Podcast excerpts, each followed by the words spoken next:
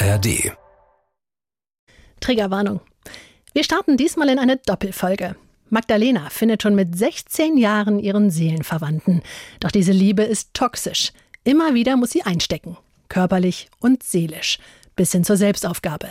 Sie erzählt uns, wie sie ihre Beziehung erlebt hat. Und, Warnung vorab, wir steigen hart in die Folge ein und enden an der Stelle, an der Magdalena sagt, wenn ich jetzt nicht gehe, überlebe ich das vielleicht nicht. Wenn ihr beim Thema Gewalt in der Beziehung noch was offen habt, bearbeitet es mit Hilfe von Profis, damit es nicht, wie unser Staffelname, zu einer Leiche in eurem Keller wird. Und hört die Folge nicht alleine oder lasst sie von jemandem vorhören, der euch das einschätzen kann. Wir haben euch jede Menge Material zu toxischen Beziehungen auf unserer Homepage zusammengestellt. Da könnt ihr auch einen Test machen, ob ihr vielleicht selbst in einer toxischen Beziehung steckt. Den Link und vertiefende Tipps findet ihr in den Show Notes. Ist ein geiler Typ zu mir oder nicht? Das ist die einzige Frage, die zählt. Ja. Und wenn nein, dann scheiß drauf, warum oder wie oder die Hintergründe. Weil da verläuft man sich dran. Ja, ein doppelter Nasenbruch halt, ne? So. Du sahst aus wie ein Waschbär, beide Augen blau. Und ich habe erstmal nur geweint. Ich habe aber nicht geweint, weil meine große Liebe mir sowas angetan hat, sondern ich habe geweint aus Angst, dass er mich vielleicht nicht mehr attraktiv finden würde. Kannst du mal deinen rechten Arm zeigen? Da ist eine Tätowierung. Davor war da nämlich sein Name gestanden. Oh. oh. Den hat er mir tätowiert. Er, er hat dir den Namen tätowiert. Also krasse Story. Wenn jemand gewalttätig nach außen ist und diesen das, was ihr euch als Schutz verkauft, dann wird es irgendwann gefährlich für euch. Unterschreibe ich sofort. Das ist einfach so. Und wir waren dann drei Wochen in Spanien und da war es das erste Mal, dass er zu mir gesagt hat und er hat das ernst gesagt, irgendwann bringe ich dich um. Gefährliche Leute sind nicht nur selektiv gefährlich, ja. sondern sie sind gefährlich. Der Gangster, der Junkie und die Hure. Ein Podcast von SWR3. Herzlich willkommen zu einer neuen Folge Der Gangster, der Junkie und die Herrin. Wow. Äh, mein Name ist Maximilian Pollux und ich bin hier nicht alleine. Mir gegenüber sitzt die wunderbare Nina Workhard. Hallöchen. du, du strahlst über beide Ohren. Hast du deine Hühner gesattelt? Ich habe meine Hühner gesattelt. Bin gespannt, was hier noch für Hühner durchgaloppieren, diese Folge. Ähm, und jetzt machen wir mit einem Herren weiter. Und zwar mit Roman Lemke.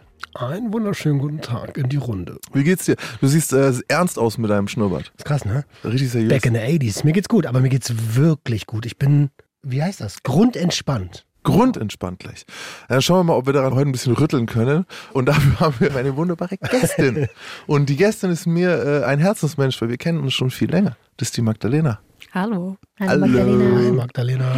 Jo, also ich äh, gebe eine kleine Einleitung. Wir haben schon zusammengearbeitet. Mhm. Also wir sind alte Kollegen. Ja, sehr wir alte. Haben, wir haben sehr alte Kollegen. Wir haben ein Projekt äh, gemeinsam gemacht für Funk, mhm. das Aufbruch hieß. Und du warst eine der Protagonistinnen, ja. Richtig. Die einzige sogar. Äh, die einzige Frau. Mhm. Fandst du gut? Ja, hat Spaß gemacht. Ja? War eine interessante Zeit, ja. Und es ging ja um ein Thema, und wir haben versucht, es so gut wie möglich zu erzählen. Aber ich habe damals schon gesagt, ich hätte dich gerne in einem Format, wo man noch mehr sprechen kann. Mhm. Und deswegen bist du jetzt hier. Ja, es ging ja viel um soll ich schon einleiten? Ja, jetzt lese mal. Warum bist du so. hier? Ich will erst mal wissen, wer du bist. Äh, 47 Jahre alt, äh, Passt. Äh, Nein. geschieden. Ich bin Magdalena, ich bin 22 Jahre alt und äh, alleinerziehende Mama. Ich komme aus einer sehr toxischen Beziehung, also missbräuchlichen Beziehung. Und da haben wir bei Aufbruch auch ein bisschen drüber geredet. Da ging es aber eher um körperliche Übergriffe, die passiert sind und eher weniger über den psychischen Missbrauch, den ich so die Jahre durchgemacht habe. Mhm. Ich bin sehr gespannt, was gleich noch alles folgt, weil in der heutigen Zeit wird dieser Begriff toxische Beziehung ja so inflationär benutzt. Ja. Also mhm. in mittlerweile fast jedem vermeintlich lustigen Meme sieht man irgendwas über Toxic Relationships und so. Aber ich glaube, dass du da wirkliche Erfahrungen ja, gemacht hast und vielleicht auch ein paar Anhaltspunkte geben kannst für Leute, die denken, in einer toxischen Beziehung zu sein, das nochmal mhm. zu hinterfragen und eventuell die Reißleine zu ziehen. Ja, also es ist nicht immer alles direkt toxisch, nur wenn man ein bisschen viel streitet. Mhm. Und es ging ja dann auch darum, wie du es da rausgeschafft hast. Ja, genau. So ein bisschen und Wie es mir dann nachging und ein bisschen, ne, dass eine Mentorin für mich da war in der Zeit, wo es ein bisschen schwieriger war auch. Und äh, hatten am Ende auch ein cooles Finale, würde ich sagen. Ja? Voll gut. Wenn es euch interessiert, schaut euch Aufbruch an auf YouTube. Ähm, genug der Werbung für uns. Jetzt erzähl mal, weil ich glaube, ich habe von keinem besser erklärt bekommen oder besser beleuchtet bekommen, wie eine toxische Beziehung abläuft. Ich finde, deine war sehr, sehr klassisch. Und deswegen würde ich mich freuen, wenn du einfach ein bisschen erzählen kannst. Was ist denn die Leiche in deinem Keller? Ja, also meine Leiche ist okay, ich habe eine toxische Beziehung, aber die Leiche in dem Ganzen ist eher, dass ich jemanden so sehr geliebt habe, dass ich mich selber aufgegeben habe. Also mhm. ich hatte keine eigene Persönlichkeit mehr und ich bin bei diesem Menschen geblieben, obwohl ich, also ich habe sehr, sehr starke Schmerzen ausgehalten, sehr lange. Und das einfach nur um bei ihm bleiben zu können und das, obwohl er mir die Schmerzen zugefügt hat.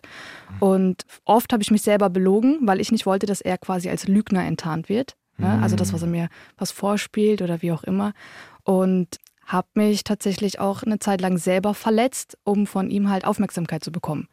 Und das ist halt schon wirklich noch mal mehr, als dass man sich selber aufgibt. Also es gab viele Nächte, wo ich abends im Bett gelegen habe und gebetet habe, bitte lass mich morgen nicht aufwachen. Mhm. Und auch gegoogelt habe, oh, wie kann man sich möglichst leicht umbringen, oh, weil ich bin jemand, ich kann nicht Schmerzen aushalten und hatte den Mut dazu auch nicht. Das ist sehr paradox. Du ja. sagst, du kannst keine Schmerzen aushalten und dabei hast du so viele Schmerzen ja. so lange ausgehalten. Ja, ja. Also im Prinzip habe ich mich immer aktiv für ihn entschieden und immer wieder gegen mich.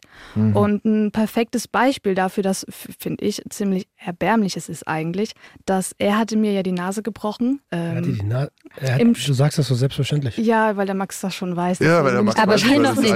Ja, es ist für mich so, du erzählst das so locker, als hätte er vergessen, die Milch mitzubringen. Ja, ja, ich habe das ja auch sehr schnell abgehakt, das Thema. Und Erstmal kurz, ganz ja. kurz noch, also wie kam es zu dieser krassen, krassen Gewalt. Äh ja, also wir hatten gestritten. Und dann ist er irgendwie ausgerastet und hat halt sein Handy in meine Richtung geschmissen und das ist halt genau auf meiner Nase gelandet und dann hatte ich einen doppelten Nasenbruch. Alles hat geblutet und ich war, das war wirklich, also ich hatte bis dahin noch nie irgendwas gebrochen und sehe nur das Blut, dachte mir, ach du Scheiße, was ist hier los? Und äh, ja, er hat sich danach dann noch um mich gekümmert, mich sauber gemacht, mich in die Dusche gestellt. Hat, dann wollte ich, ja, okay, komm, wir gehen jetzt ins Krankenhaus, habe ich gesagt. Und er meinte, nee, nee, ich so, doch, ich will jetzt in die Notaufnahme. Ja, man weiß ja auch nicht, was da. Mhm. Ne? Und es war auch eine offene Platzwunde. Und dann hat er mich doch gebracht und ähm, ja, doppelter Nasenbruch halt. Ne? So. Du sahst aus wie ein Waschbär, beide Augen blau. Ganz schlimme Bilder. Und dazu kommen wir jetzt, weil am nächsten Tag bin ich morgens aufgewacht, bin ins Bad gegangen, habe in den Spiegel geschaut und sehe nur ganz aufgequollene Augen. Alles rot, lila, blau, grün, alle Farben, die man sich vorstellen kann. Und im Auge, das Weiße war rot.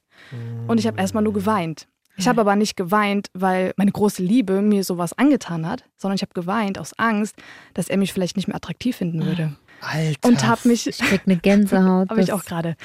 Ähm, ich habe mich neben ihn gelegt, habe mich mit meinem Gesicht weg von ihm, habe geweint und er hat gefragt, was ist los? Und ich so, schau mich einfach nicht an, weil ich, ich habe mich so für mein Aussehen geschämt, anstatt zu sagen, hallo, derjenige hat dir das gerade angetan. Mhm. Und jetzt schäme ich mich vor ihm, obwohl, also es ist total paradox. Mir ist auch gerade, ganz kurz, mir ist gerade was eingefallen. Und zwar hast du gesagt, und er hat das Telefon in meine Richtung geworfen. Und das ist eigentlich das, was er sagt. Ja. Ich habe es in ihre Richtung geworfen. Mhm. Ich habe es nicht ihr in die Fresse geworfen. Ich habe es nicht auf sie geworfen, sondern ich habe es in ihre Richtung geworfen. Das ist das Wording, das sein Anwalt Genau, er hat ihm sagen würde. Und das hast du gerade jetzt nochmal übernommen, obwohl ich eigentlich von dir auch schon mal gehört habe. So, ja, er hat halt auf mich geworfen. Ja, und bei Aufbruch hatte ich ja auch gesagt, dass ich es als halbe Absicht sehe, weil er meint, es war ein Unfall, er wollte mich nicht treffen. Und ich habe das so drin gehabt Ach, und auch vielleicht immer noch ein bisschen drin, einfach um mich selber auch so ein bisschen zu mhm. schützen damit, dass ich gesagt habe, okay, es war ein Unfall, er wollte die Wand treffen. Ich meine, ich habe in dem Moment auch noch mehr in seine Richtung geschaut, aber trotzdem war mein Kopf schon, wo mein Kopf war. Und ja, natürlich. Also, du hast damals gesagt, das war nicht halbe Absicht, das war das voller Absicht. Natürlich. Ich bin auch der, also ja. Entschuldigung, aber wenn ich einen Impuls habe, etwas zu werfen und ich will die Wand treffen, dann werfe ich das ausreichend weit Wand, weg. Ja. Dreh ich mich nämlich um von dir und schmeiße an die Wand, dass du das siehst, nicht in der, ey, Wir sind so schnell hier gerade in diese Episode reingeballert. Das tut mir für die Zuhörerinnen gerade total leid, weil die sitzen jetzt bestimmt voll in dieser Schockstarre ja. schon. Ich denke, wir werden noch ausreichend auf solche Situationen mhm. gleich schauen. Ey, übrigens, ne, nur weil sie so gut ist im Reden, da dürft ihr bitte äh, reinhängen, weil sie redet durch, ne? Da müsst, also, okay. da müsst ihr Ding. Also, also meine Entspanntheit ist gerade weggegangen ja. auf jeden Fall. Das ist, äh, also ruhig, schämt euch nicht, äh, fragt, ja. Die, äh, die, gute Frau hat Antworten ja. auf alles. Lass uns noch mal ganz kurz zurückkommen zu dem Punkt. Wie geht denn sowas los? Ja, kennengelernt haben wir uns durch Freunde und das ging dann ganz schnell. Und das ist auch typisch für so toxische Beziehungen. Also von heute auf morgen, das ist dieses typische Love-Bombing. Mhm. dass man quasi total von Liebe überschüttet wird. Mhm. Also man sagt, okay, man hat seinen Seelenverwandten getroffen und er hat zu mir oft gesagt, du bist meine Seele, du gehörst zu mir und das halt schon ganz am Anfang. Und für mich war das, wow, super, toll. Ne? Ich habe jetzt meinen Partner gefunden fürs Leben, mit dem ich für immer zusammen sein möchte und hatte auch schon immer dieses starke Harmoniebedürfnis in mir drin und habe mich als Kind nicht wirklich gesehen und geliebt gefühlt. Und da war dann plötzlich jemand, der mich gesehen hat, der mich ernst genommen hat und der gesagt hat, ich liebe dich so, wie du bist und für mich bist du vollkommen. Dann auch ganz schnell zusammengezogen und die Anfangszeit war auch sehr schön. Ja? Also ich kann schon sagen, ich habe diesen Menschen sehr geliebt und war aber nicht nur Liebe, sondern halt auch emotionale Abhängigkeit da drin. Und das ist das Gefährliche, weil eine emotionale Abhängigkeit halt wie, man kann sagen, wie eine Drogensucht ist. Ja. Lass uns das lieber Konsumstörung nennen. Okay. Das wird der Sache gerechter. Du bist jetzt erst 22, also äh, wie alt wart ihr denn und wie alt war er? Ich war 16 und er war 22. Oh, ganz früh. 22 er. Das, ne? das war mir jetzt nämlich nochmal wichtig. Mhm. Und sechs Jahre in dem Alter. ja, es ist auch wichtig zu sagen, dass er halt gerade älter war, weil das halt schon ein Machtungleichgewicht mit sich bringt. Ne? Ich erinnere mich, kennt ihr das auch, wenn in dem Alter ist doch eigentlich, es gibt immer so einen Dude, der dann eine, eine viel jüngere Freundin hat. Und es sind nicht unbedingt die, die besten Dudes, muss ich sagen, ja. im Nachhinein. Okay, mit 22 war ich schon auf dem Weg in Hochsicherheitsgefängnis, das war ich schon ein Jahr im Knast. Also aber nicht hätte, der beste Dude. Ja, ja, aber ich hätte keine 16-jährige Freundin gewollt. Ja. Oder? Wisst ihr? Oder? Ich glaube, es kommt sehr auf das Mädchen an, weil ich war nämlich auch immer die Jüngere. Ich war auch immer die, die äh, diese sechs, acht Jahre jünger war. Ja, aber warum will so ein Mann dich? Ja, ist doch einfach. Wegen Minderwert und wegen Kontrolle. Ja, kann mehr Macht ausüben. Die Jüngeren kann man besser formen, die kann man noch ein Stück weit erziehen. Ich will es nicht so pauschal sagen. Ich glaube, es gibt ganz verschiedene Charaktere und ähm, es kann ja auch mal sein, dass jemand einfach charakterlich seiner Zeit voraus ist. Es gibt ja auch Personen, die ein bisschen frühreifer sind und äh, dann einfach mit Leuten, die fünf, sechs Jahre älter sind, besser relaten. Hey, du, kannst, den, du kannst als 22er nicht, was denn? Du darfst nicht mal einen Film ab 18. Ich bin dabei, dass er sich Magdalena ausgesucht hat, weil er da seine Macht dann ausüben könnte. Aber ich glaube, dass er mich vielleicht nicht hätte geschnappt dann in dem Moment. Ich, ich hätte dich, also ich hätte keine 16er genommen mit 22, fertig. Was hast du denn Egal, in ihm gesehen? Machen wir es doch mal aus deiner Perspektive, weil das finde ich viel interessanter. Der ist nicht hier und äh, wir können super viel spekulieren. Aber was hast du in ihm als 16-Jährige gesehen, dass du da jemanden hast, der 8, äh, 6, äh, 12 Jahre, äh, viel, bedeutend älter. Halt, stopp. Was, was war da los? Ja, das war mein Retter, ne? Also mein Vater ist ausgewandert, da war ich zwölf und hatte dann gar keinen Kontakt mehr zu ihm. Und mit meiner Mutter war es auch schwierig, hat sehr gekriselt. Und das war halt einfach jemand, der plötzlich da war und mich gesehen hat. Und er war älter, dominanter und ne, sah gut aus. Und also es war ein wirklicher Charmeur. Und auch Freunde von ihm würden auch nie denken, dass er so ist, wie er ist oder sein kann. Also ich war wirklich tief beeindruckt von ihm.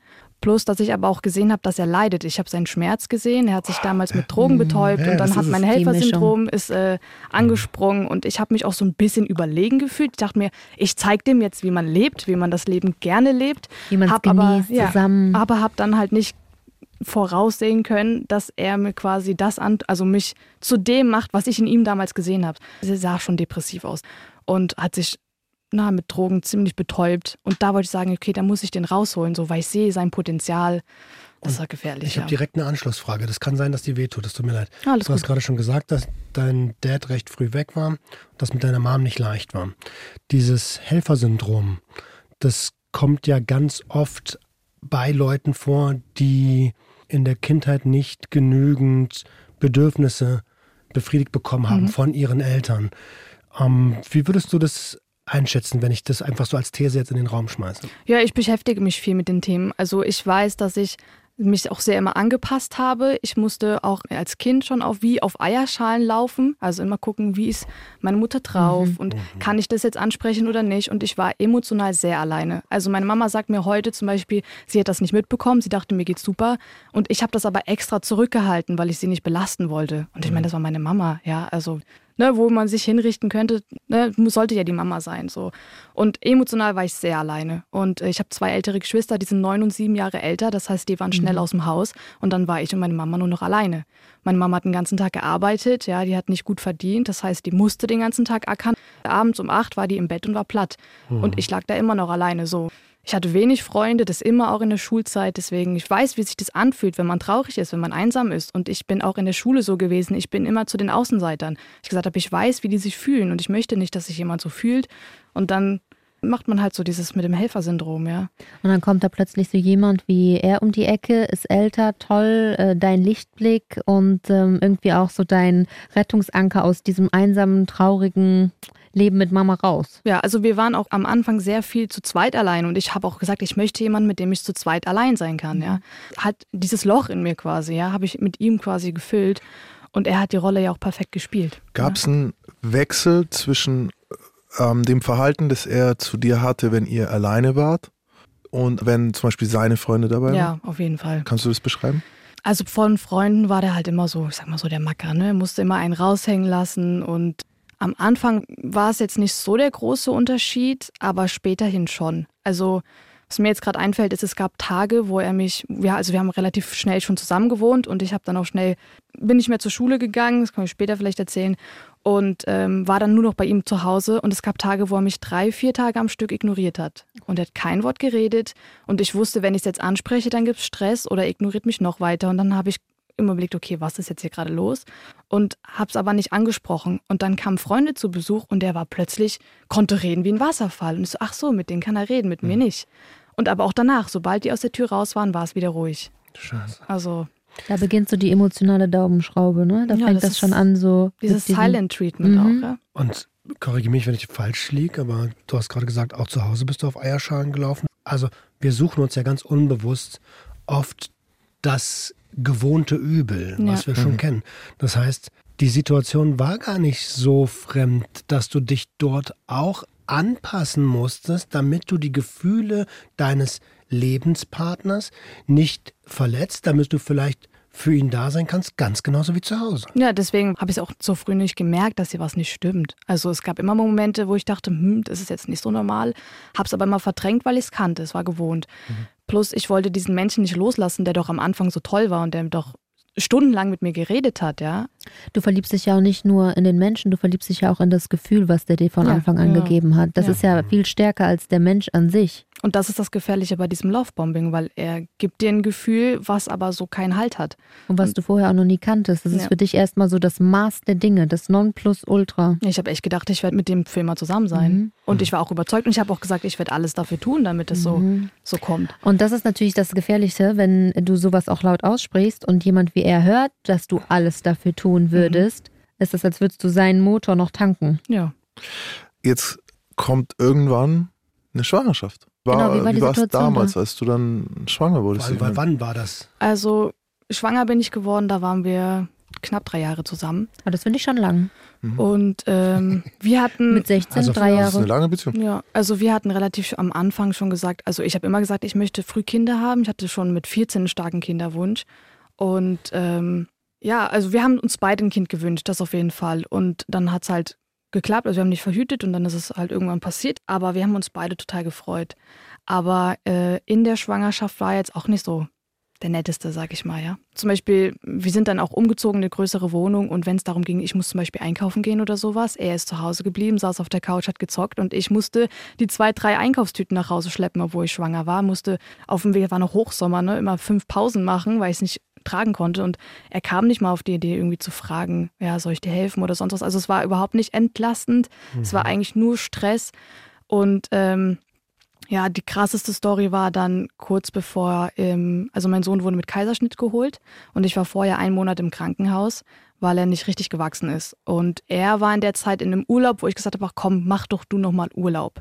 Meine Intention dahinter war, dass er am Anfang des Jahres im Urlaub war für eine Woche und dann den ganzen Tag geschrieben hat, ich vermisse dich und oh, ich hätte nicht wegfahren sollen. Und er hat seinen Urlaub abgebrochen. Weil er aber die Monate danach wieder so kalt zu mir war, habe ich mir das wieder gewünscht. So dieses, dass er mich vermisst, dass mhm. er merkt, was er an mir hat. Mhm. Habe gesagt, komm, fahr doch nochmal in den Urlaub. Ich kann nicht, ich habe viele Termine, dann mach doch alleine. Und er meinte erst, nee, nee, mache ich nicht. Und hat es dann doch gemacht zwei Wochen und hat noch bei meiner Mutter am Geburtstag noch versprochen, ich komme wieder, wenn was ist. Und ich habe ihm schon vor der Abreise gesagt, hier nächste Woche ist nochmal ein Kontrolltermin. Es könnte sein, dass der schwierig wird. Mhm.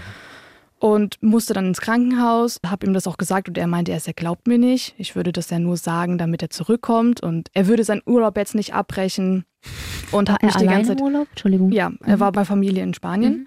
und hat mich aber auch viel ignoriert. Also hat mir nicht geschrieben und immer wenn ich geschrieben habe, kam, ah, lass mich doch mal in Ruhe und ich brauche mal meine Zeit für mich und du nervst und bla bla bla das hat schon übelst Neun an meiner Monat Psyche. schwanger, Alter. Ja. Und du nervst. Ja.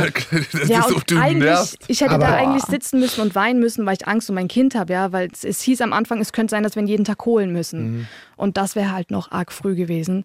Und ich konnte mich darauf aber gar nicht konzentrieren. Ich habe nur die ganze Zeit gedacht, ich verliere hier gerade die Liebe meines Lebens und äh, der ist nicht für mich da und eigentlich sollte er hier bei mir sein und ähm, hat dann auch Schluss gemacht über WhatsApp quasi. In diesem Urlaub. Ernst? In diesem Urlaub, wo ich im Krankenhaus lag. Oh und ja, mir ging es gar nicht gut. Alter, und, ach was. Äh, ach was. Ey, vor allen Dingen, das kann sich auch auf das Kind voll auswirken. Der Stress, ja, der da bei dir dann auf einmal stattfindet. Ich bin mir sicher, also man kann es nicht sagen, aber ich bin mir sicher, dass es schon auch am Stress lag.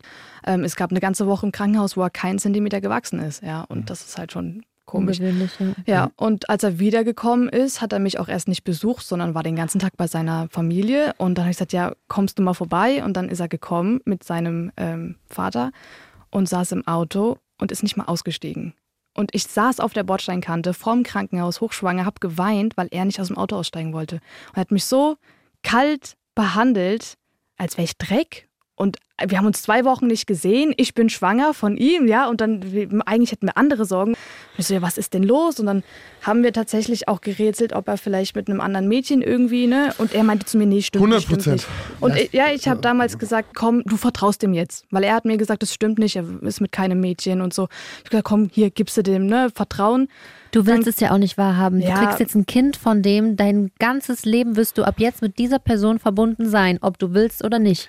Und dann möchtest du nicht daran glauben, dass der dich gerade bescheißt. Also meine Intention hat es mir schon die ganze Zeit gesagt. Ich habe auch gesehen, dass ne, auf Instagram eine neue Followerin und ich so, ja, wer ist das? Und er so, ja, das ist eine Freundin von einem Kumpel. Ich so, ja, genau. Okay, die Story kannte ich schon mal, sowas hatten wir schon mal. Ich muss mal noch mal ganz kurz ja. reingrätschen, das tut mir wirklich leid, aber ähm, ich würde gerne noch mal vor die Schwangerschaft und zum Kinderwunsch gehen. Mhm. Du hast gesagt, ihr habt euch beide ein Kind gewünscht. Habt ihr auch darüber gesprochen, aus welchen Gründen sich jeder von euch das Kind wünscht? Weil es klingt für mich, mhm.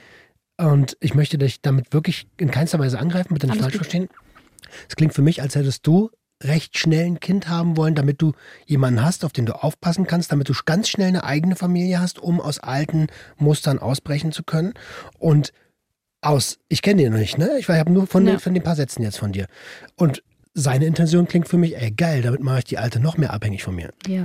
Ich weiß nicht, was seine Intention war, warum er es wollte. Er ist auch Italiener. Ich glaube, er hat schon auch dieses Family-Konstrukt oder? Dass es schon irgendwie so erwartet wird, auch dass Kinder kommen. Ja, meine, der war damals schon 25, gehört. weißt du? Also, äh, mhm. ich weiß es nicht. Ähm, äh, tatsächlich gab es Momente, ich weiß, das war jetzt nicht, als ich schwanger schlecht. geworden bin, aber auch, ähm, wo es angefangen hat zu kriseln in der Beziehung, habe ich mir das heimlich gewünscht, mhm. um ihn an mich zu binden. Mhm. mhm. Weil er einfach auch so viele Frauen in die Beziehung mit eingebunden hat. Und dann habe ich mir gedacht, ja, jetzt zeigst du es denen, der gehört mir. So. Und dann, ja. die Gedanken hatte ich als 17-Jährige mhm. damals.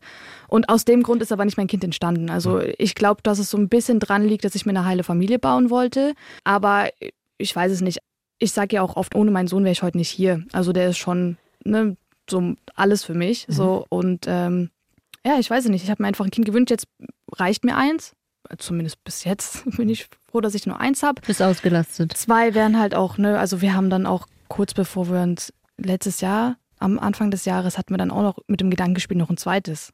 Und ich ja. bin froh, dass das nicht zustande gekommen wäre, weil dann wäre ich mit Kleinkind und Baby alleine gewesen. Oh, und mit wir meinst du den gleichen Menschen, von dem wir jetzt die ganze Zeit ja. sprechen? Der ja. dich vor dem Krankenhaus hat stehen lassen und nicht aussteigen wollte. Das ist ja das Ding. Das ich bin ja danach noch, noch wieder, da folgt ja noch äh, Aber können wir Jahre. einfach mal uns darauf einigen, dass es vielleicht keinen italienischen Hintergrund hat? Es war, ich wollte jetzt nicht nur, dass er das Kind, weil das ist schon, ich glaube eher so, der war ja dann schon Anfang, Mitte 20. Und so, dieses La Familia ist ja auch bei Italienern Und es nimmt ja auch tatsächlich, das Witzige ist ja, in der Anführungszeichen richtigen Struktur, nimmt ein Kind Stress vom Mann. Wenn es um die Mutter geht, wenn es um die Familie geht, weil der kümmert sich nicht drum. So, der kommt halt ja. zum Spielen, am Wochenende das ist das, in der Gibst Zeit. Du der Nonna. Sie kümmert, dann gibt's die, die, die, die Oma nimmt's, die Tante nimmt's, die, die, die Frau nimmt's, er selber wird dann, von sein Leben wird nicht schlechter. Weißt ja, du? das stimmt. Ich würde noch ein bisschen weiter treiben. Ich glaube, dass es so eine Erweiterung von seinem Ego ist. Auch noch. Das ist Mini. jemanden, wo er, ja, ja, er wollte ja auch unbedingt einen Sohn haben Natürlich. und jemanden, wo man sagen kann, so, ja, hier, damit verbessere ich mal meinen Selbstwert auch. Mhm. Ne? Also, ich das, das, du weißt, kann mir vorstellen. Wert vom Feinsten. Dieses so, du bist stark, echt. Du hast sehr starke Analysen. Und eine Sache mhm. ärgert mich, dass ich strukturell äh, einen Fehler gemacht habe und zur Schwangerschaft. Weil ich würde gerne, du hast nämlich auch einen Nebensatz gesagt, der ein bisschen untergegangen ist, als ihr dann zusammengekommen seid, bist du irgendwann, du warst ja zu dem Zeitpunkt in der Schule, als ich euch kennengelernt habe. Ja. Du hast keine Drogen genommen. Ja. Ja. Bis ich, ich ihn äh, kennengelernt äh, habe. Genau, ja. du hast vorher Das also, wollte ich auch. Ja, geil. Mhm. Nee, also du warst davor eigentlich auf eine gewisse Art unglücklich, mhm. aber du warst eigentlich halbwegs gut in der Schule. Ja, eigentlich war ich recht zufrieden. Ja? Ich hatte wenig Kontakte, das stimmt, aber ähm, Oberstufe war so ein Neuanfang. Ne? Dann gibt es keine Klassen mehr, sondern Kurse. Und ich dachte, ah, dann triffst du vielleicht nochmal ein paar neue Leute. Hast nochmal die Chance, ein bisschen mehr, einfach einen besseren oder einen neuen Freundeskreis einfach zu finden. Und ich hatte große Pläne. Ich habe mich auf die 11. Klasse gefreut. Ich wollte richtig durchziehen am mhm. Gymnasium. Und ich hatte damals den Gedanken, Kinderchirurgin zu werden, Medizin zu studieren. Und da braucht man halt auch gute Noten für. Voll die entscheidende Zeit auch. Mhm. Ja, das war dann in den Sommerferien, wo wir uns kennengelernt haben. Und, und ich bin dann auch nach den Sommerferien noch zwei Wochen gegangen und habe dann abgebrochen. Sommerferien zwischen 10. Klasse und 11. Ja, genau, die 10. Klasse fertig gehabt. also, äh, was ist dieses, was ist dieses Gymnasium? Äh, wer geht da hin? Gymnasium. Also, Gym. Gym. Im, Gym. Im Gymnasium trainiert man doch. Ähm, du hast also, er hat innerhalb von kürzester und, und wenn wir über toxisch reden oder so, ne, es ist ja nicht immer nur diese toxische Beziehung und den Narzissten und, und dann ist es immer so und jetzt wird das alles so äh, irgendwie inflationär verwendet, da stimme ich äh, dir zu, Nina. Aber tatsächlich gibt es halt einfach Menschen, die auf ihr Umfeld wirken wie so kleine Waldbrände. Mhm. Weißt du, die auch nichts Schönes und nichts Erfolgreiches und keine Träume in ihrer Nähe so wirklich erlauben, dulden, dulden. Und jetzt hast du hier ein Mädchen, die sich auf die 11. Klasse freut, große Pläne hat und nach zwei, also im Grunde nach zwei Monaten, wo sie den Dude kennt, nicht mehr in die Schule geht. Nicht mal.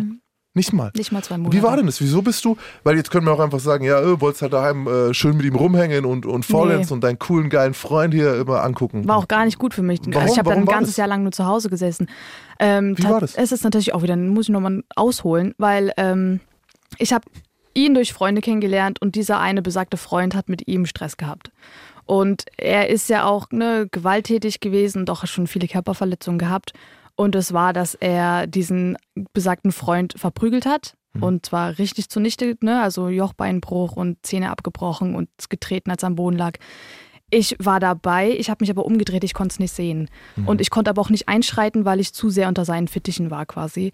Und es hat sich quasi schon über Wochen angebahnt, dass er meinte, boah, jetzt hau ich dem auf die Fresse. Und ich so, nein, bitte nicht, bitte nicht, halte ich zurück. Und er so, jetzt darf ich aber. Und dann ist einfach auf ihn, ne, dann haben die gesprochen und dann hat er den halt sehr zugerichtet. Und dann kam halt Brief von der Polizei natürlich, Ladung. Warum bist du da nicht abgehauen? Das ist eine gute Frage. Das ist eigentlich schon, und das war, da waren wir gerade mal vielleicht einen Monat zusammen, da ist das passiert. Ist das viele Flag? haben auch gesagt, ja, viele haben auch gesagt, so ja, äh, ja, deine Freundin stand bestimmt dabei, hat gelacht. Nee, gar nicht. Fairer Für mich war das Kampf, traumatisch, Mann aber ich konnte da halt Spaß. Ich habe das auch verdrängt. Also und auf du jeden warst Fall. 16. Du denkst dann noch, okay. Und das war das erste Mal, dass ich Gewalt gesehen habe. Ja. Ich hatte noch nie jemanden gesehen, der nur eine Backpfeife kriegt. Ja, und ich er hat ja auch gerade jemand zu breit. Nein, aber er bricht ihm das Gesicht. Ja, aber er hat ja auch angekündigt. Also, pass auf, es war jetzt nicht nur so, er hat ja nicht un, einen, einen Fremden Und er hatte jetzt, auch ein paar Gründe. Es gab aber Gründe, 100 Pro. Der hat Geld geschuldet, der hat irgendwas nicht gezahlt. Es gibt irgendeinen Streit, da war bestimmt irgendwas mit, mit Dealerei im Ding. Dann kommt er dir noch so, das kannst du nicht verstehen, du, du weißt nicht die ganze Ding.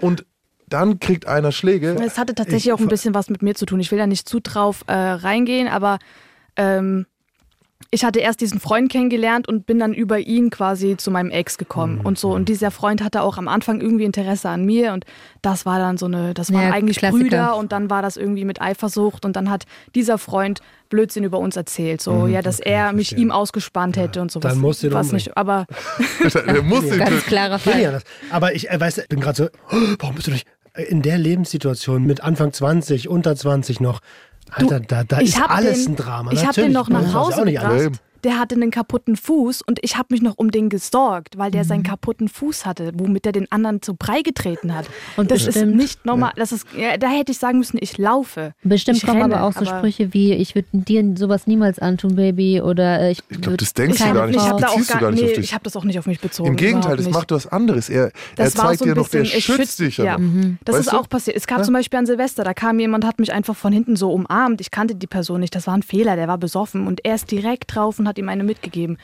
Und Alles, das war halt immer so dieses hm, so ähm, beschützermäßig, an, aber. An der Stelle möchte ich ganz kurz was sagen, weil das ist wirklich. Ich verstehe den Gedanken so sehr. Das ist ähm, dieser, okay, wenn ich mit dem gefährlichsten Pavian bin, dann kann mir kein anderer was machen. Das ist ja. Ja, und er hat auch gesagt, er hat, ne, er ist der Boss der Stadt, so, so nach das dem ist Motto. Ein sehr animalischer, verständlicher, auf Überleben gepolter Instinkt, der da rauskommt. Das große Problem und was ich echt allen, die in solchen Situationen sind, sagen kann, wenn jemand gewalttätig nach außen ist und diesen, das, was ihr euch als Schutz verkauft, dann wird es irgendwann gefährlich für euch. Unterschreibe ich sofort. Das ist einfach so. Das gilt immer. Gefährliche Leute sind nicht nur selektiv gefährlich, ja. sondern sie sind gefährlich. Mhm. Und hast du eins zu eins bekommen, indem er dann irgendwann ein Handy in deine Richtung wirft. Ja, ich weiß, so, es gab Ja, ich, ich sag's, weil sie, sie, sie weiß es ja. Eigentlich. Also den ersten Moment, wo ich richtig gemerkt habe, okay, stimmt was nicht, war, um die Geschichte auch weiter zu erzählen, er hat dann eine Ladung bekommen von der Polizei und dann hat äh, ein Kumpel von ihm gesagt, oh Gott, du kommst in den Knast, zwei, drei Jahre und ich so, nein. So, und er meinte, er muss weg, er kann nicht in Deutschland bleiben. Und ich habe gesagt, so, egal wohin du gehst, ich komme mit. Mir egal. Sofort. Wenn meine Mama was dagegen hat, mir doch egal, ich komme einfach mit, ich hau ab. Mhm so tief war ich schon drin. Und ähm, wir sind dann tatsächlich nach Spanien. Meine Mama hat sogar am Ende noch das erlaubt. Erst meinte sie auf gar keinen Fall. Er hat dann so mit ihr ein Gespräch gehabt, dass die dann am Ende sagte, ja, ist okay, für drei Monate könnt ihr es erstmal ausprobieren. Wahnsinn. So, also er, stark, er, stark, er, er kann stark, auch sehr gut reden, das muss man ihm lassen. Er kann sich sehr gut rausreden. Er weiß ganz genau, wie, wo er Knöpfe drücken muss. Dass meine Mama sagt, ja, hier, komm, geh nach Spanien mit 16. Mit einem Typen, den du seit einem Monat kennst. So, Boah, ähm, so krass. Alter. Ja. Und wir waren dann drei Wochen in Spanien und da war es das erste Mal, dass er zu mir gesagt hat und er hat das ernst gesagt, irgendwann bringe ich dich um. Was? Und ich so, ach, ne, macht doch gerade nur Spaß. Und dann hat er es aber mehrmals gesagt und ich so, was ist, wenn der das ernst meint? Ich aber in welchem Kontext? Einfach so, aus dem Nichts. Und ja, ich habe gedacht, voll lauter was Liebe. Ist das? Ich mache das voll lauter Liebe vielleicht, weil ich so wahnsinnig bin. Ich, ich kann diesen Typen so krass lesen.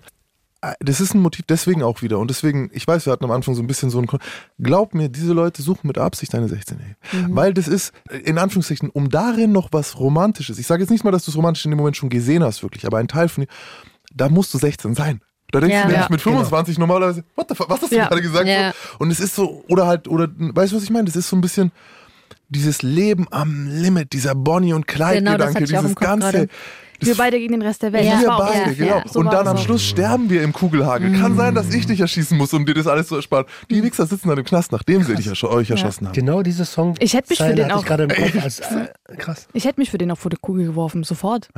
Ich habe mich komplett aufgegeben. So jetzt gehst du nicht mehr in die Schule. Er kontrolliert, was er natürlich damit auch macht. Das Ding ist, er hat ja nicht gesagt, du gehst nicht in die Schule. Also der war auch der andere Typ wahrscheinlich und so. Und du solltest einfach. Nee, der war nicht in der Schule, aber ich habe halt quasi mich von der Schule abgemeldet, weil wir jetzt nach Spanien mussten. Ah, genau. So, okay. Mussten. Mussten, ja. ja wir mussten. Ich, du sonst, musstest sonst, unbedingt. Sonst, sonst wäre wär der ja im Knast gelandet genau. und ich hätte ihn nie wieder gesehen. Das ne? Interessante Sein ist, Leben wäre ruiniert. Ja, und das Lustige ist, er war bis heute noch nicht im Knast. Natürlich, diese Leute gehen nicht in den Knast. ja. die, gehen nicht in den Knast. die bleiben auch nicht lange auf Flucht. Nach drei Monaten kommen die immer wieder, wenn sie dann in Spanien auch Schulden gemacht haben oder Scheiße gebaut haben. Aber gut, jetzt kommt ihr wieder und weil ich kenne dich ja und ich weiß, es gab die Situation, und das finde ich auch noch wichtig im Ablauf toxische Beziehungen, weil das jetzt gerade war alles schon, Leute, die jetzt noch nie in sowas waren, könnten sich schon denken, ah ja, Red Flag, Red Flag, wie Roman ja. gesagt hat, auch äh, mit Absicht ja ein bisschen plakativ, dieses, wieso trennst du dich denn dann nicht? Ähm, es gab aber noch so subtilere Sachen, die, die so ein Move zum Beispiel wie dieses, dich separieren. Und dazu gehört halt, ich kann eigentlich kein Mädchen haben, die jeden Tag in die Schule geht. Ja, die jeden isoliert. Tag sieht, wie andere Leute leben. Wie ist das gelaufen? Es war am Anfang, wo ich noch zur Schule gegangen bin, auch, dass es immer Stress gab. Mhm. So, ja, mit wem bist du in der Pause, mit wem stehst du? Und äh, ne, wenn ich meine Freunde, meine männlichen Freunde umarmt habe, das war ein Drama. Mhm. Der hat dann in der Pause draußen auf mich gewartet und dann hat Stress gemacht, wenn ich nicht rausgekommen bin. Ich stand gerade vor einem Lehrer, ich konnte nicht mal am Handy nachschauen, wusste nicht, dass du da bist. Und da gab es ein riesen Theater. Ne, also er hat mich schon isoliert und dann war das mit der Schule weg. Und dann hatte ich nicht mehr viele Gründe rauszugehen. Und wenn ich einen Grund hatte, dann gab es trotzdem immer dieses Telefonterror. Wo bist du? Mit wem bist du? Was machst du? Ah, da ist bestimmt irgendein Typ dabei. Und dass ich dachte, hey, ich muss mich immer rechtfertigen. Und wie soll ich dir das beweisen? Ich habe sogar Bilder geschickt. Dann hat er rangesucht und meinte, das ist doch bestimmt ein Schuh von wem. Und ich so, was ist los? Jetzt hast du verkackt. Ja. Wenn du dich da rechtfertigst, ja. hast du verkackt. Und dann habe ich irgendwann gesagt, okay, ich gehe halt nicht mehr raus. Ich gehe nur noch raus, wenn du mich mitnimmst. Und ich war wie sein Hund. Ich bin nur mit ihm raus, wenn er gesagt hat, komm mit. Sonst war ich zu Hause. Deswegen war ich auch manchmal drei, vier Tage am Stück nur zu Hause. Hm. Isoliert, ähm, komplett. Es gibt ja auch so eine, äh, eine, Strategie, zum Beispiel, die ich erlebt habe, bei jemandem, die, die auch wirklich jahrelang in einer toxischen Beziehung war, wo sie am Schluss fast nichts mehr von ihr übrig war. Von, also die Persönlichkeit eh nicht, aber auch körperlich nicht mehr.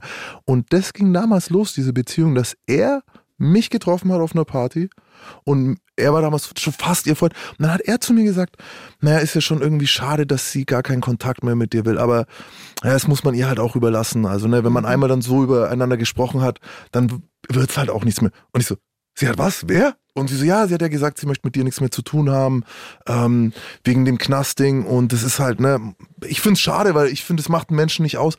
Und der hat es aber so geschickt formuliert, dass ich gar nicht das Bedürfnis hatte, sie anzurufen. Genau, das ist der Trick. Ich war dann so, äh, ich, okay, blöde dann halt nicht, dann halt nicht. Ne? Ja. Melde dich halt, wenn du willst, dann können wir darüber nochmal reden, aber wenn nicht, ist dein Verlust. Jahre später erst ist mir das dann aufgefallen.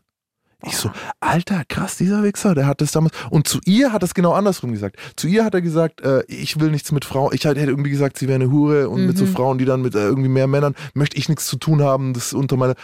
Also Richtig krass. Und damals wusste noch gar keiner, was für ein Monster er ist. Schön beidseitig angefangen mit der Manipulation. Ja, ja. Also mit dem so darfst du nichts glauben. Ja. Mhm. Wenn ihr die Zeit gemeinsam zu Hause verbracht habt, das hat Max vorhin mal kurz angedeutet, ich habe es ganz am Anfang auch gedacht, als du gesagt hast, er hat sich betäubt. Ähm, in der Regel dauert es in dem Alter nicht lange, bis sich beide betäuben. Ähm, habt ihr gemeinsam konsumiert? Und was hat er denn eigentlich ähm, konsumiert? Ähm, also als ich ihn kennengelernt habe, hat er viel konsumiert und da die ganze, also das ist tatsächlich ein Freundeskreis, mit dem ich, den ich neu kannte. Also am Anfang der Sommerferien kennengelernt, bin da irgendwie reingerutscht und das war nicht meine Welt. alle haben Drogen genommen und alle waren, weiß ich nicht, also viel mit Amphetamine und äh, natürlich Gras und wie ich wohl mitbekommen habe, hat er sich wohl auch einmal Heroin gespritzt ich weiß es nicht, ich habe es nicht mit eigenen Augen gesehen, aber da wurde schon viel. Und Magic, Tabak, Ecstasy, sowas. Und ähm, als ich ihn kennengelernt habe, das war eine Woche, wo ich dann viel Zeit bei ihm auch ne, zu Hause mit den ganzen Freunden saß. Und dann habe ich halt ich wollte nie mit konsumieren, aber wurde dann halt irgendwann draufgequatscht. Ne, komm, zieh doch mal, zieh doch mal. Ne? Dann fühlst du dich so mhm. toll, wie wir uns fühlen und bist Super. wieder wach. Das ist ja okay, wenn es mich wach macht, cool so. Mhm. Und hab dann halt irgendwann mal ausprobiert und dann, na, dann fanden sie es toll, weil ich so schnell gezogen habe und so, ach Gott, das ist so peinlich.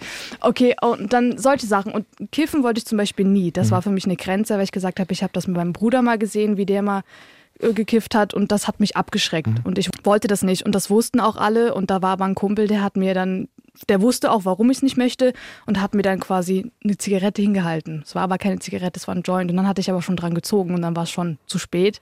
Und das war auch ein sehr krasser, ne, unangenehmer Moment. Und ich habe damals noch nicht wirklich Nein sagen können. Das heißt, ich habe eine Woche konsumiert, auch viel Amphetamine, das heißt eine Woche fast nicht geschlafen.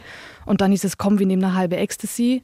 Mhm. Und ich so, was macht das? Ja, die Gefühle ein bisschen hochputschen. Ne? Und dann habe ich gesagt, so, ja, ich weiß nicht, ich möchte nicht. Und dann hatte mein Ex schon genommen und dann der Kumpel, der noch mit dabei war, hat dann einfach auch direkt genommen. Und ich so, ja, okay, jetzt muss ich. Wir sind ja nur zu dritt. So, jetzt muss ich auch. Das war für mich Horror, das war ein kranker Trip. Ich habe in dem Moment gedacht, wenn es jetzt noch länger anhält und ich nicht alleine wäre, ich hätte mich umgebracht, weil ich konnte nicht aushalten. Mhm. Und wir hatten davor die Nacht die ganze Zeit Magic-Tabak geraucht. Was ist denn Magic-Tabak? Das ist Tabak mit äh, LSD, das kannst du wahrscheinlich besser erklären. Also ich habe gerade das erste Mal Magic-Tabak gehört, mhm. aber das liegt wahrscheinlich daran, dass das heißt das, unterschiedlich wahrscheinlich. Das, ne? Also ich, die Konsumform ist mir gar nicht bekannt. Äh, Acid auf Tabak zu streuen, so das ist vielleicht das ist kommt mir so dumm vor. Vielleicht ist es Spice es oder ist sowas, auch, weißt du, Legal High. Aber, ja, aber, aber, aber lass uns mal gerade ganz kurz, was ich viel wichtiger finde als was ist jetzt hier was gerade, ähm, genau aus diesem unbedachten Konsummustern, die ihr da an den Tag gelegt habt, denken Menschen, Drogen sind böse. Ja, ich habe auch gesehen, Substanzen wie Leute, ne? also sind erstmal, warte bitte ganz ja, kurz. Substanzen sind erstmal nichts anderes als das Substanzen. Der Umgang, den wir mit den pflegen, in Anführungsstrichen, der macht diese Dinge gefährlich. Und gerade wenn es unreflektiert und unvorbereitet ist, du hast gerade ganz gut beschrieben, wie es ganz viele Leute falsch machen. Ich habe mich überhaupt nicht vorbereitet. Ich wurde bequatscht. Set und Setting passen nicht. Genau so entsteht Substanzmissbrauch. Mhm. Von der ersten Sekunde an. Jetzt kann man aber an der Stelle, also ich stimme dir, stimme dir 100% zu. Das Ding ist, dadurch, dass du es nicht magst, dass du gemerkt hast, dass du imstande warst, zu, für dich zu sagen, okay, taugt mir nicht, Set und Setting haben auch nicht gepasst noch dazu. Aber dadurch ist ja eigentlich was passiert, was relativ selten ist und du bist nicht hängen geblieben. Also, ja, also ich habe. Weißt du, weil normalerweise, wenn es jetzt dir auch noch getaugt ja. hätte, an der mhm. Stelle hättest du ein sehr gefährliches Konsummuster entwickelt ja, für also die nächsten das, Jahre. Wir haben ja auch gemixt und den ganzen Tag durch und die ganze Nacht durch. Und ähm, ich habe quasi eine Woche mitkonsumiert, bin dann irgendwann nach einer Woche nach Hause, habe mich im Spiegel angesehen, dachte mir, ach du Scheiß, was mit dir passiert. Also mhm. eingefallene Augenringe, alles. Ich war total dünn und ich bin ja sowieso schon zu mhm. dünn und habe gesagt, ich lasse das, ich nehme nichts mehr.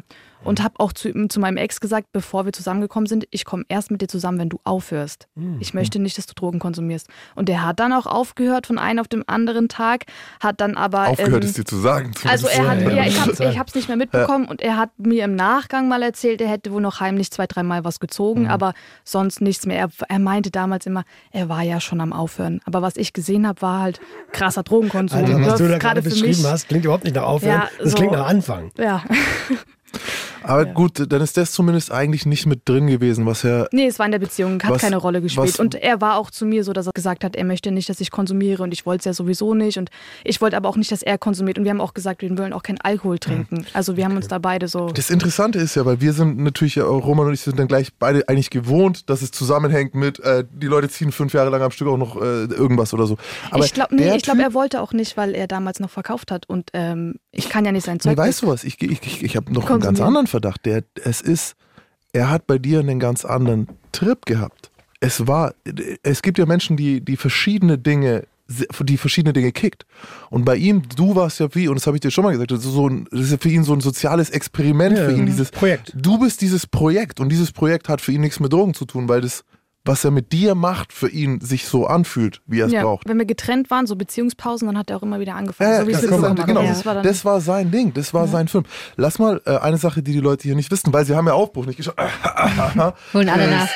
Ähm, kannst du mal deinen rechten Arm zeigen? Da ist eine Tätowierung. Und davor war da nämlich sein Name gestanden. Oh. oh. Den hat er mir tätowiert. Er, er hat dir den Namen tätowiert. Also, krasse Story. Das ist ganz krass, ich weil. Hab, Entschuldigung. Ich habe schon mal meinen Namen auf den Hintern eines Sklaven tätowiert und das ist eine der krassesten Sachen, die du machen kannst. Mhm. Ja, du bist gebrandet. Ja. Du bist ja. für immer gebrandet und in meinem Game ist das, das ist wie eine Auszeichnung und was, mhm. was ähm, erstrebenswert ist für den Sklaven. Aber in einer Beziehung, oh mein Gott. Ja, ich, ja. Ah. Und es war auch nicht schön. Ne? Das war einfach mal so experimentell schön groß. Meins war auch nicht schön, was der Sklave da auf dem Hintern hat. Also ich kann aus Erfahrung sprechen, das erste Tattoo, was man sticht, ist nicht besonders gerade und sauber, sondern wahrscheinlich eher bucklig, viel zu tief und ja. verschwimmt. Also er hat schon viel rum äh, experimentiert. Er hat auch damals eine Maschine selber gebastelt, dann später Ach. eine über Amazon bestellt und das war dann mit so einem Stift und also ganz so eine Knastmaschine, ganz konf konfus und da war auch mal ein Kumpel, der hat sich selber tätowiert. Ich dachte, was ist hier für ein Film los? Aber das war schon ein bisschen später in der Beziehung auch, ich glaube, da waren wir vielleicht nicht mal ein Jahr zusammen. Und irgendwie kam mir drauf, dass ich seinen Namen halt mache und dann hat er mich nochmal gefragt, und willst du es wirklich? Und ich so, habe schon in seiner Stimme gehört, wenn ich jetzt Nein sage, mhm. dann gibt es Stress und das wollte ich nicht. Und dann habe ich gesagt, okay, komm, mach einfach. Mhm. So nach dem Motto. Mhm. Und äh, ja, es war ein Branding. Ja. Das war das geringere Übel krass. für dich. Ja, also äh, besser das. Ich weiß nicht, was er gemacht hätte, wenn ich Nein gesagt hätte. Wer, weißt du, was er gemacht hätte? Er hätte sich selbst verletzt. Er hätte sich selbst irgendwas Dummes tätowiert oder er hätte irgendwas sowas gemacht, dass du dich scheiße fühlst. Mhm. Und danach wäre wieder gewesen, das hat er gemacht wegen mir. Du bist schuld. Du bist schuld, ja, weil du mich an dem musste. Tag so. Das ist dann der nächste Schritt wieder. Und das ist mit das Schönste, was letztes Jahr passiert ist, finde ich, dass du hier deine, deine Also um es mal zu beschreiben, äh, der Unterarm wird jetzt geziert von einem rauen Meer, wo ein schönes Schiff im Vollmond drüber schippert. Und was man nicht sieht, ist irgendein Scheißname. Ja. Gar nicht. Also ich kann, komplett ich kann weg. überhaupt, darf ich dich anfassen? Ja, klar. Ich kann überhaupt nicht mehr erahnen, dass da mal irgendein Name von jemandem stand. Das Tattoo ist wunderschön, gut gestochen mhm. und ähm, erinnert nicht an irgendeine Person mehr. Ja, ich liebe es auch. Also es ist wirklich abfisten. Abfisten. Ja, wir haben uns jetzt kurz abgefistet, wie die Nina das sagt. Ich werde deine, deine, deine Sklaven werden sehr enttäuscht sein, wenn das Abfisten ist. Also wir haben uns einen Fistbump gegeben. Ähm, äh, ich war sehr, sehr froh, dass du da mitgemacht hast. Und wisst ihr, an was mich das nämlich erinnert hat, warum ich da so drauf gepocht habe, dass wir das überstechen lassen? Ähm, wenn du jetzt im Knast zum Beispiel oder wenn du jetzt äh, in der rechten Szene warst oder so und du hast irgendwelche Tätowierungen, hier ein Hakenkreuz, da irgendwann. Auch Rocker, Ex-Rocker. Ja, dieses Loslassen der Ideologie erfordert, dass du das weg, mhm. dass es sich verändert. Weißt du? Und er hat es ja auch, zum Beispiel das, was jetzt der Sklave dir erlaubt hat, Nina, dieses, äh, okay, mein Arsch gehört dir, ist aber auch genau das. Mein Arsch gehört dir und ja. in unserem Spielsetting ich. Aber eigentlich ist es mein Arsch gehört genau. dir. Und das steht auf dem Arm oben drauf, sodass du es auch weißt, und das soll, hier, das soll jeder schön sehen. Das ist so, ne, das ist schon nochmal nicht, nicht so privat. Ja, absolut. Ein Statement an die Außenwelt. Genau. Das heißt ja nicht umsonst Branding. Es klingt ja. so ein bisschen, als würde man sein Vieh branden. Genau. Ja. Und es gehört einem. Ähm, klingt hart, aber ist tatsächlich genauso.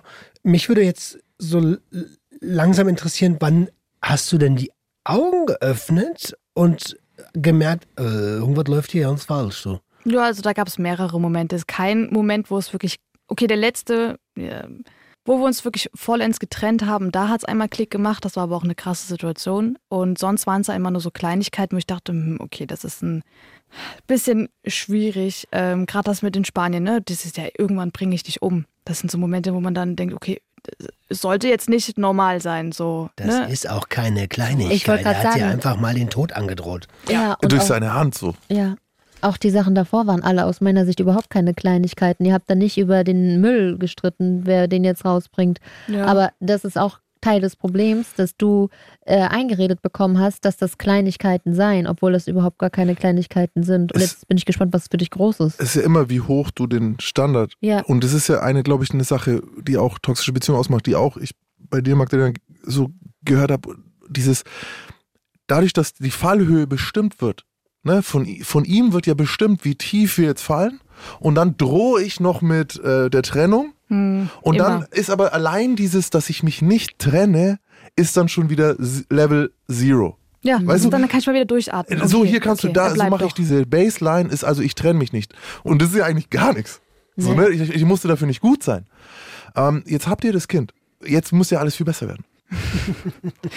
äh, Kinder machen eine Beziehung eher, die stellen sie auf die Probe. Ah. Nicht? Man denkt dann immer, ach ja, dann wird es noch schöner oder ne, dann kommen wir wieder enger zueinander. Nee. Ähm, vielleicht gehen wir nochmal auf die Situation zurück, wo mhm. ich hochschwanger auf der Bordsteinkante saß. Ähm, ja, er saß da mit seinem Vater halt im Auto und ist nicht mal ausgestiegen. Also hat sich wirklich nicht bewegt.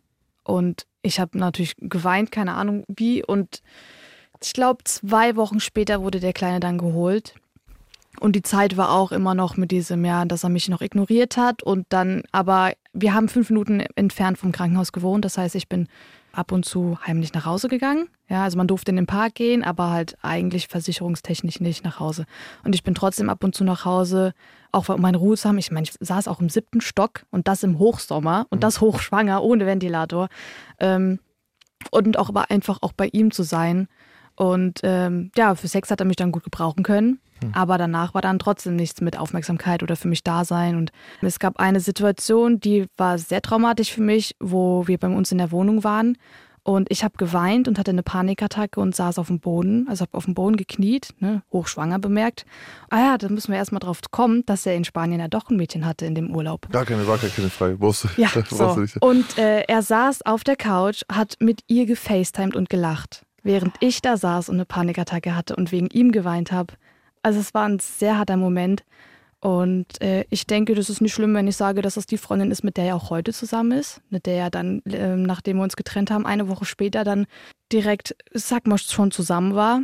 Ich finde das gerade so krass, wie du das jetzt aus der Ferne erzählst und dich quasi selber aus der Ferne da ja, ich mich von siehst. Oben quasi, ja.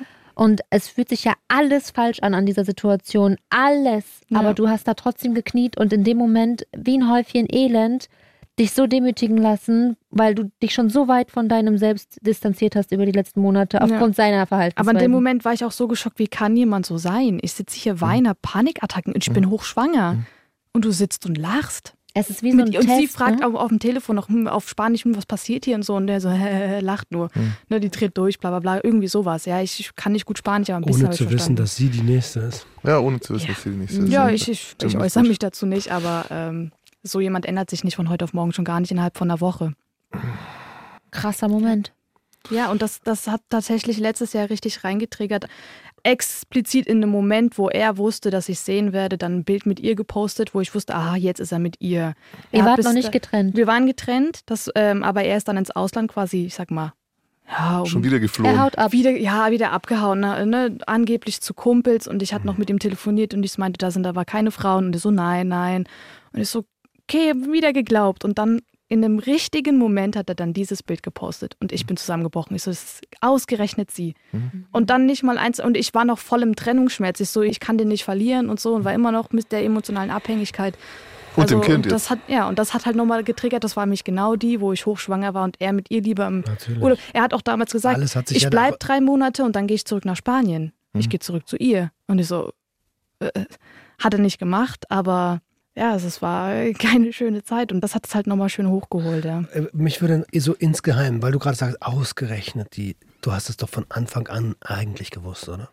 Also die haben, nachdem er quasi zurückgekommen ist, als mein Sohn geboren wurde, da war plötzlich, ne, ah, jetzt habe ich gemerkt, ja, du bist meine Traumfrau. Und ja, oh, tut mir leid, ich war nicht klar im Kopf. Danke, dass du mich nicht aufgegeben hast, dass du an uns, äh, um uns gekämpft hast. Jetzt bin ich wieder bei klarem Verstand. Und Das geht gerade auch so ein bisschen unter, dieses, wir hören viele schlechte Sachen, aber wie er dich immer wieder einwickelt, wie er Ja. dich immer wieder reinholt und immer wieder dafür sorgt, dass du die Herzchen in den Augen hast. Lass Ja. mich ganz das ist die Frage nochmal ganz kurz beantworten, weil du bist ja erst gerade äh, angefangen zu beschreiben.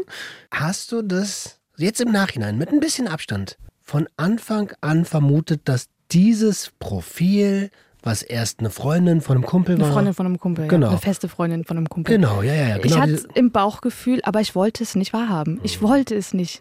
Und ich wusste auch, dass die, ich habe ab dem Zeitpunkt, wo er wieder zurück zu mir ist, habe ich auch nicht mehr in sein Handy reingeguckt, auch wenn er regelmäßig in mein Handy reingeschaut hat. Irgendwann dann nicht mehr, aber ich wollte es nicht sehen. Und ich habe auch einmal einen flüchtigen Blick gehabt und habe ihren Namen gesehen und habe es angesprochen und er meinte, nein, nein, das war die nicht. Und ich so, sicher, dass du denn nicht schreibst? Und ich so, nein. Aber ich wollte nicht nachsehen. Normalerweise hätte ich drauf gepocht, du zeigst mir das jetzt. Ich will das jetzt sehen, ja, gerade mit der Hintergrundstory.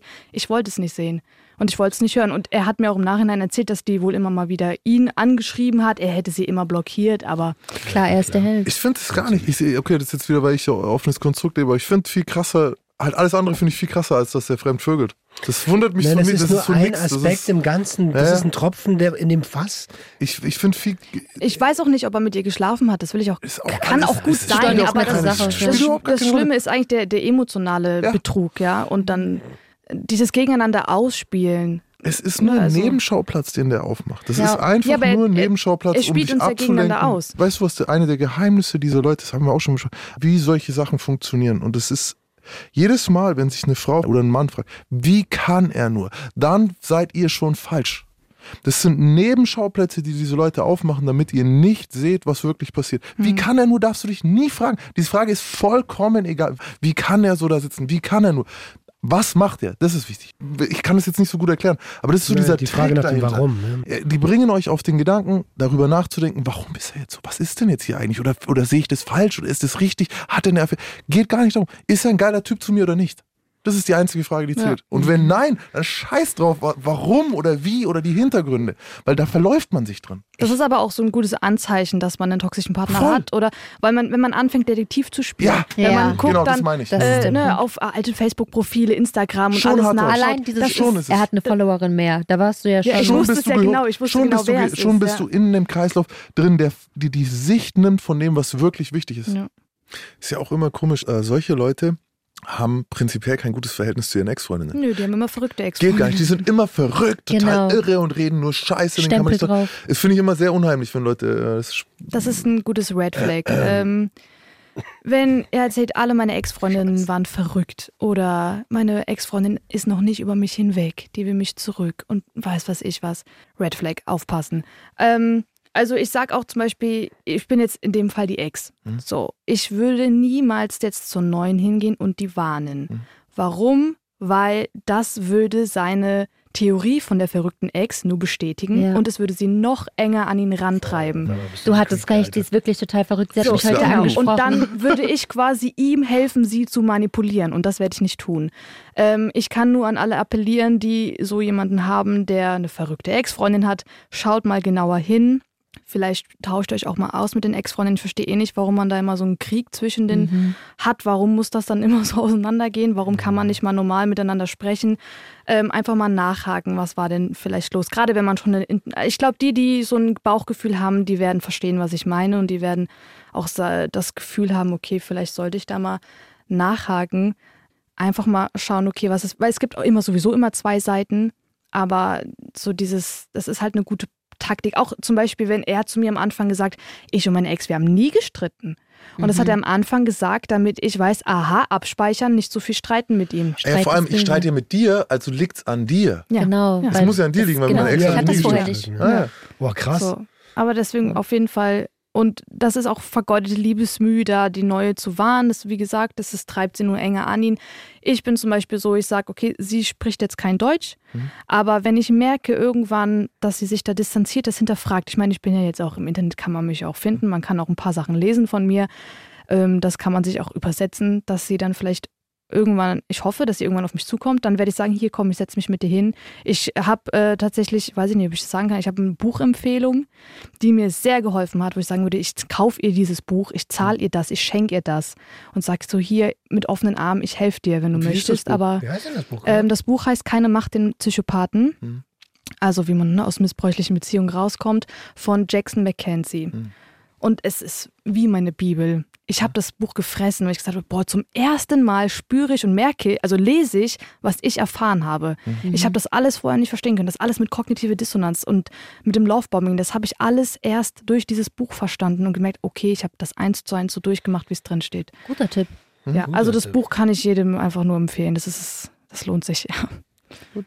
Und gibt es aus dem Buch auch einen Satz irgendwie, der dich so besonders mitgenommen oder ja, getriggert hat? Also es gibt einen Satz, der das Ganze ziemlich gut beschreibt, wie das auch mit dem Hin und Her ist, dass man wieder zurückgeht und so. Also der Satz heißt, er investiert so wenig Mühe wie möglich und erhöht den Einsatz, wenn man anfängt, sich von ihm zu lösen.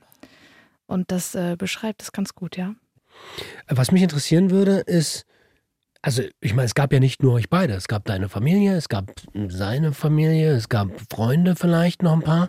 Haben die nicht gesehen, was passiert? Hat sich keiner angesprochen die ganze Zeit? Du musst dir vorstellen, ich war die einzige Person, die sein wahres Gesicht gesehen hat. So, vor Freunden war der ja der charmante, tolle, lustige Kerl. Und, Wenn er nicht gerade äh, einen zu breit tritt. Ja, das war ja dann, ah, das ist auch ja, ja, nein, das ist auch die Szene, kommt drauf an, welche kann, Szene auch. Ne? Man kann seine Freunde eher als Fanclub bezeichnen. Mhm. Das ist ein Fanclub. Klar, so, und ähm, ich hatte keine Freunde, ich durfte mich ja mit niemandem treffen, schon gar nicht mit männlichen so. Und ähm, zu meiner Familie, da hat er auch einen Keil reingehauen. Das heißt, ich hatte nur ihn und seine Kontakte und seine Familie und ganz wenig meine Familie. Meine Mama war aber auch die einzige, die noch eine große Rolle gespielt hat, die war aber auch voll manipuliert. Mhm. Also diese hat auch, die hat dann, als ich ihr ein paar Sachen erzählt habe, die dachte so, was, kann doch nicht sein. Und nachdem ich ihr vom letzten Vorfall erzählt hatte, war sie auch so, das kann ich mir nicht vorstellen, der hat doch so ein gutes Herz. Mhm. Jetzt müssen wir den letzten Vorfall besprechen. Ja. Kommen wir nicht drum rum. Ähm, und zwar, ich hatte zwei Wochen vorher Schluss gemacht, weil ich gemerkt habe, okay, ne, so in der Beziehung bin ich auch nicht glücklich. Also das wusste ich sowieso unterschwellig immer.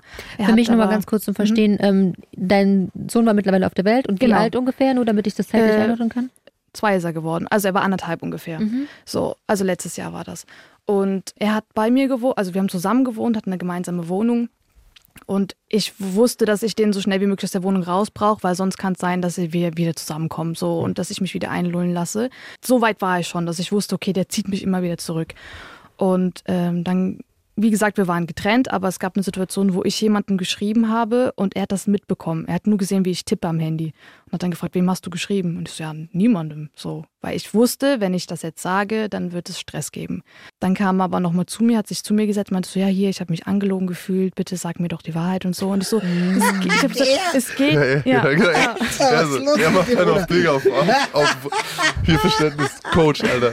Und ich habe zu ihm gesagt, so hier, du, äh, auch ruhig, weil ich wusste, ich muss leise und ruhig sprechen, damit es nicht eskaliert. Ich habe gesagt, so hier, geht dich nichts an, selbst wenn ich wem geschrieben habe. Und dann ist er quasi von oben auf mich draufgesprungen. Ich lag am Bett und er ist oben quasi auf mich drauf. Und ich habe Panik bekommen sofort. Also ich mag das auch nicht, wenn man mich von oben umarmt und dann so festschlingt so. Und ich habe gesagt, lass mich los und er hat mich noch fester festgehalten. Das heißt, er hat meine Panik noch mehr getriggert, sodass ich ihm dann auch auf den Rücken gehauen habe, gesagt habe, jetzt lass mich los, geh runter von mir, geh runter von mir. Und der Kleine stand am Bett und hat das gesehen und hat geweint und geschrien. Und er hat sich dann aufgesetzt und hat mich gewürgt. Und äh, weiß ich nicht wie lange. Ich weiß nur, dass ich halt gar nichts mehr mitbekommen habe. Ich wusste gar nicht, wie ich mich wehren kann. Ich habe kein Gefühl mehr in meinem Körper gehabt. Ich wusste nicht, kann ich irgendwie mit dem Arm irgendwas machen. Du hast ich keine Chance. Lag wie ein Stern, wie ein Seestern lag ich da. Und dann hat er irgendwann von mir abgelassen und ich habe so nach Luft geschnappt. Ich hatte so Panik und ich konnte dann auch nicht mehr. Er wollte dann noch zu mir kommen danach, mich irgendwie mit einem Taschentuch abputzen und ich so, ey, geh weg von mir, fass mhm. mich nicht an. Ich hatte richtig Panik. Und ja, das war der Moment, wo ich gesagt habe, okay, ich muss hier raus und ich kann nie wieder mit dem unter einem Dach wohnen und ich will ihn so weit wie möglich weg von mir wissen. Und er hat mein Handy eingesteckt, hat gesehen, wem ich geschrieben habe und meinte, ah, ich wusste das, ne, ne, ne, ich bring den um und so. Ach so, und er hatte zu mir, als er mich gewürgt hat, auch gesagt, dass er mich umbringt. Das ist äh, auch ein Detail, das man nicht auslassen darf. Also hat mich bedroht und ich habe es in dem Moment auch geglaubt. Ich dachte, der Klar. bringt mich jetzt um. So, ich habe keine Luft bekommen. Ich wollte nur sagen, ich kriege keine Luft und ich konnte es nicht sagen, weil ohne Sauerstoff kannst du nicht reden. So. Hast du ihn angezeigt? Ich bin äh, in der Nacht, also ich habe dann erstmal eine halbe Stunde darum betteln müssen, dass er mir mein Handy wiedergibt. Und er ist dann. Er ist dann halt durch die Wohnung getigert und hat aus dem Fenster gestarrt und ich wusste, dem mhm. sein Gehirn rattert, der überlegt, was macht er jetzt als nächstes. Kann ich sie gehen lassen? Kann ja, ich sie gehen so. lassen? Und dann habe ich gesagt, ja, gib mir mein Handy, entweder du gehst, ich zahle dir auch dein Taxi, mir egal, oder gib mir mein Handy, ich rufe meine Schwester an, die holt mich ab. So, und nach einer halben Stunde hat er mir mein Handy wiedergegeben, ich habe meine Schwester angerufen, die ist auch hier mal... Äh, Riesendank an meine Schwester. Sofort wie die Polizei vorbeigekommen, hat mich abgeholt mit dem Kleinen. Erst wollte er den Kleinen sogar noch bei sich lassen, aber der Kleine wollte nur bei mir sein. Ich so, du siehst doch, ne, die Bindung zu mir ist sowieso stärker. So, der Kleine kommt mit mir, keine Diskussion und bin dann am nächsten Tag gemeinsam mit meiner Schwester zur Polizei und habe ihn angezeigt und dann auch direkt eine Gewaltschutzverordnung und dann hat die Polizei ihn, sind mit fünf Polizisten hingefahren, zwei Streifenwagen, haben ihn aus der Wohnung rausgeholt. Hat ihm nicht geschmeckt, aber er hat sich äh, nicht gewehrt, weil er wusste, kann er jetzt das ist komplett machen. irrelevant, ob dem das schmeckt oder ja, nicht. Ja, nee, ich meine, er ja, war dann auch Problem so, ja, ja, es reichen, wenn zwei Polizisten mit hochkommen. Und ich so, nee, wir kommen alle fünf mit. Und das Problem ist auch so ein bisschen, dass solche Leute natürlich jetzt auch mit der Polizei wieder nicht so schlecht sind. Ne, der ist mhm. nicht schlecht. Wette ich was? Ey, die Alte ist verrückt, Mann. Wisst ihr, wie die, die wissen es mhm. ja, wie es ist. Und Cops sind dann auch oft, weiß ich nicht, kann, nee, oder, in dem aber er Fall ist nicht, er ist nicht in Urlaub gegangen. Ja. Das ist ein Scheiß. Ja. Erstens ist es ein Raub.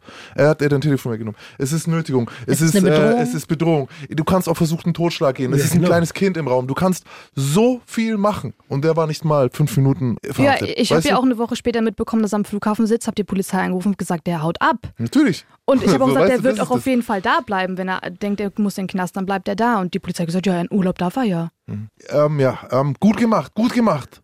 Du, ja, ich habe auch gesagt, da sitzt und mein Kind und mein Kind, stabil. das geht nicht. Also sowas, gut gemacht. ja, wirklich stabil, wirklich Magdalena. Und man muss, da, da ja, man muss dazu sagen, dass wenn man gewürgt wurde, dass die, das Risiko also sehr, sehr hoch steigt, mhm. dass man dann beim nächsten Mal umgebracht wird. In gewalttätigen Beziehungen. Ja, oh ja wenn du dann gewürgt Gott. wurdest, die, ich glaube auch von den Straftätern ich habe keine Daten im Kopf. Ich habe es nochmal gegoogelt, aber nicht genau herausgefunden. Aber ich weiß, dass ich damals gelesen habe, dass wenn man gewürgt wurde, dass das halt das Risiko sehr hoch ansteigt. Du, Natürlich ist, ist es immer nochmal ein neuer Machtübergriff hm? und nochmal eine neue Grenzüberschreitung. Und das macht in meinen Augen total Sinn, dass diese krasse Grenze dann wieder dafür sorgt, dass beim nächsten Mal noch ja, was es kann ja auch schnell was passieren am ich Hals. Bin ja, ich ja. bin ja mit, es ist so ein bisschen mein Steckenpferd, seit ich jetzt auch so viel True Crime mache und so diese Leute mir sehr genau anzuschauen. Und eine Sache, die er zum Beispiel gemacht hat, die extrem gefährlich ist, ist dieses danach es wieder richten wollen. Ja, also Nase ich schlag's abputzen. kaputt und danach richte ich's. Guck mal, ich bin doch für dich da. Genau, jetzt weißt du, also erst jetzt tupfe ich dich ab, dann das dann und dann jetzt beim nächsten Mal auch, hier ist das Taschentuch, ich wische den ja. Schweiß weg, tu die Tränen und dann wird's alles wieder gut.